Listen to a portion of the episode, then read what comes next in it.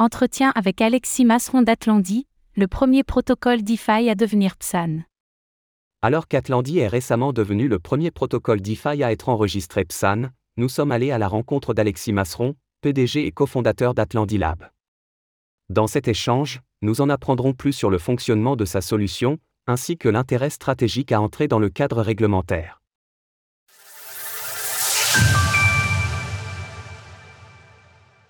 Entretien avec Alexis Masseron, PDG et cofondateur d'Atlandi Lab. Le 18 juillet dernier, Atlandi est devenu le premier protocole de finance décentralisé, DeFi, à obtenir son enregistrement en tant que prestataire de services sur actifs numériques, PSAN, au travers d'Atlandi Flow.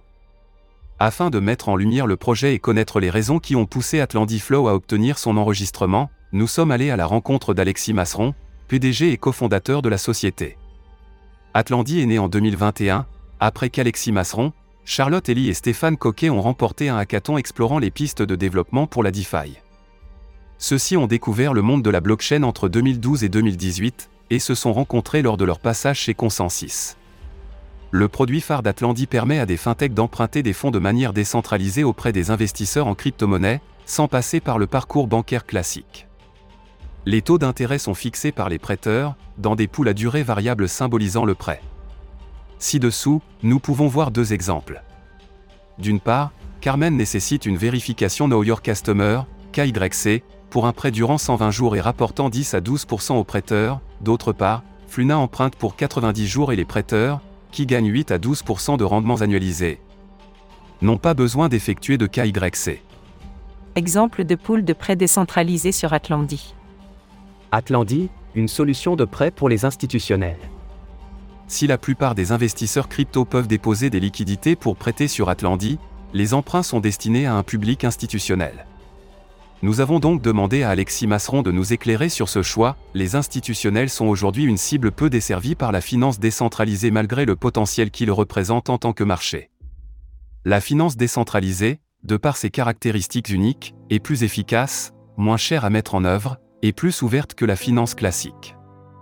C'est pour cela qu'avec Atlandi Flow, nous avons conçu une offre packagée spécialement adaptée aux institutionnels, pour qu'ils puissent profiter des avantages de la finance décentralisée tout en se concentrant sur leur cœur de métier. En outre, notre invité précise que ces investisseurs institutionnels sont à l'écoute de ce qu'il se passe dans l'écosystème DeFi et ont compris son potentiel, mais que quelques travaux devaient encore être menés jusqu'à maintenant, il fallait. Néanmoins des avancées sur l'expérience utilisateur et la réglementation afin de pouvoir concrétiser, ce qui est maintenant le cas. Quelle est la proposition de valeur d'Atlandi par rapport à un prêt classique ou une émission d'obligation par exemple?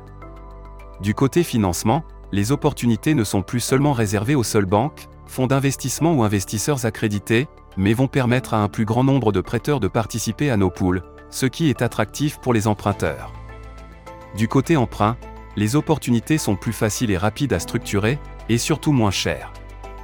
Ce gain en efficience est notamment permis par les avantages de la DeFi, la finance décentralisée permettant d'automatiser la plupart des étapes de structuration des prêts, nous sommes capables de mettre en place un premier prêt en quelques jours voire quelques semaines, là où avant il fallait compter de quelques semaines à quelques mois. Grâce à l'enregistrement en tant que PSAN d'Atlandi Flow, le processus s'appuie désormais sur un important dispositif de LCBFT, lutte contre le blanchiment d'argent et financement du terrorisme, note de la rédaction, et sans heures d'intégration pour l'emprunteur au niveau des clients d'Atlandi. Alexis Masseron indique que l'entreprise se concentre aujourd'hui sur des sociétés spécialisées dans le commerce international et le revenu based financing, RBF, c'est-à-dire le financement d'autres entreprises au moyen de prêts sans en diluer leur capital des prêts sans collatéral. Sur les principaux protocoles DeFi tels qu'AV ou MakerDAO, le système de prêt et d'emprunt fonctionne d'une manière radicalement différente qu'Atlandi. En effet, le dépôt d'un collatéral est nécessaire et celui-ci doit être suffisamment important pour éviter la liquidation, ce qui n'est pas le cas ici. Comment les prêts sont-ils garantis sur Atlandi? Tous les prêts sur Atlandi sont accompagnés d'un contrat de prêt, Master Loan Agrément, qui stipule les conditions et potentielles garanties du prêt. Nous sommes donc en capacité de faire des prêts entièrement non collatéralisés ou avec des garanties off-chain comme des nantissements de créances, des nantissements de compte titres, etc. En bref, le nantissement est l'action d'apporter des biens incorporels en garantie, comme des actions d'entreprise par exemple. Que se passerait-il dans le cas d'un défaut de paiement? En cas de défaut, les prêteurs peuvent assigner l'emprunteur en justice ou sélectionner un tiers pour effectuer les démarches en leur nom. Il est à noter que chaque emprunteur passe par un sérieux et rigoureux processus d'analyse de risque et de santé financière. Nous avons un réseau de partenaires spécialisés à ce sujet dont Credora fait partie, qui nous permet de nous assurer de la qualité de chaque emprunteur que nous servons sur Atlandi et de donner le maximum d'informations sur ceux-ci aux prêteurs. Atlandi, le premier protocole DeFi à être enregistré PSAN. Qu'est-ce qui a motivé Atlandi à s'enregistrer en tant que PSAN Était-ce une étape nécessaire pour élargir votre offre? Le PSAN intervient dans le cadre de la sortie de notre dernier produit Atlandi Flow, qui agit comme pont entre le protocole Atlandi et la finance traditionnelle. Cela permet effectivement d'étendre notre offre non plus uniquement aux entreprises natives du marché crypto, mais à n'importe quelle fintech. Par ailleurs, cela permet aussi d'anticiper l'arrivée de Mika et de son statut de Crypto Asset Service Provider, CASP. Cela nous permet également de franchir une étape importante en amont de l'entrée en vigueur du règlement Mika au niveau de l'Union européenne l'enregistrement va nous permettre d'opérer sur ces services réglementés en travaillant sur l'obtention de l'agrément MICA dans les meilleures conditions. Comment se sont déroulés les échanges avec le régulateur?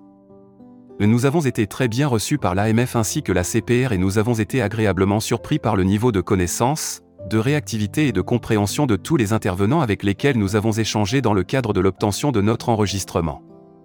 Même si ce processus prend du temps et nécessite d'importants moyens, nous retenons une expérience positive et cela nous donne confiance dans la mise en place d'un cadre favorable aux entreprises comme les nôtres dans le futur alors que de prime abord, il peut être contre-intuitif pour une solution décentralisée de s'enregistrer en tant que PSAN, nous avons demandé à Alexis Masseron quels avantages cela procurait, l'enregistrement en tant que PSAN a plusieurs avantages, surtout dans le cas d'Atlandi qui s'appuie sur la finance décentralisée pour améliorer les performances de la finance traditionnelle. Le premier est que ce statut permet à Atlandi Flow d'assister les emprunteurs dans les interactions avec la blockchain. Cette intégration était auparavant souvent difficile, voire bloquante, étant donné les connaissances nécessaires pour aborder la finance décentralisée en toute sécurité. Cela permet ainsi à la solution d'Atlandi Flow de mieux s'intégrer dans le cadre réglementaire. Le deuxième avantage de ce statut PSAN pour Atlandi Flow est qu'il permet de créer un vrai pont entre les finances décentralisées et traditionnelles, là où avant les entités ne se spécialisent souvent que sur une des deux. Atlandi est avant tout né en tant que protocole de finance décentralisée, qui a su faire le nécessaire pour s'adapter aux besoins de la finance traditionnelle. De plus, cela offre aussi un gage de sérieux, enfin, ce statut PSAN nous apporte plus de crédibilité, ce qui est très important lorsqu'on est précurseur sur un marché naissant. Les contraintes liées à ce statut sont importantes au niveau réglementaire et conformité. Elles consistent principalement dans la mise en place d'un important dispositif de LCBFT. En synthèse, nous sommes cependant persuadés qu'elles sont autant de gages de sérieux recherchés par tous les participants. Est-ce que cet enregistrement impliquera des règles supplémentaires pour les utilisateurs tels que le KYC Il est certain que l'ensemble des utilisateurs des services d'Atlandiflow devront passer par un processus de KYC. Cependant, l'enregistrement ne change pas le fonctionnement modulaire du protocole Atlandi qui permet de lancer des poules permissionnées, avec KYC, comme non permissionnées, sans KYC. Nous notons que, de manière générale, afin de respecter les prérequis réglementaires de nos emprunteurs finaux, nous tendons plus à ouvrir des poules permissionnées que non permissionnées. Le futur du protocole. Pour clôturer notre entretien, nous avons demandé à notre invité de nous parler du futur d'Atlandi, notamment si le protocole pourrait, à l'avenir, opérer en tant que surcouche technologique pour d'autres fintechs par exemple. Allez-vous continuer à fonctionner en direct avec vos utilisateurs ou voyez-vous plutôt votre futur comme une surcouche de type service à service SaaS Atlandi est aujourd'hui un protocole et une brique d'infrastructure permettant de faciliter l'exécution de prêts institutionnels. Cette brique d'infrastructure vient avec son propre marché, mais pourrait théoriquement être aussi utilisée comme une base pour un autre marché qui serait géré par un tiers. Nous restons ouverts à ce fonctionnement même si nous focalisons actuellement tous nos efforts sur le développement du marché Atlandi ainsi que de son offre institutionnelle Atlandi Flow qui est à dissocier du protocole en lui-même. À ce jour, Atlandi a permis à cet acteur d'emprunter plus de 7 millions de dollars, le tout sur des échéances de 1 à 4 mois, pour une durée moyenne de 3 mois. Après ces premiers résultats, L'année à venir est pleine d'ambition, nous sommes convaincus que nous avons développé les outils pour ramener une partie significative du marché de la dette privée sur notre protocole, ce que nous allons prouver dans l'année qui vient. Retrouvez toutes les actualités crypto sur le site cryptost.fr.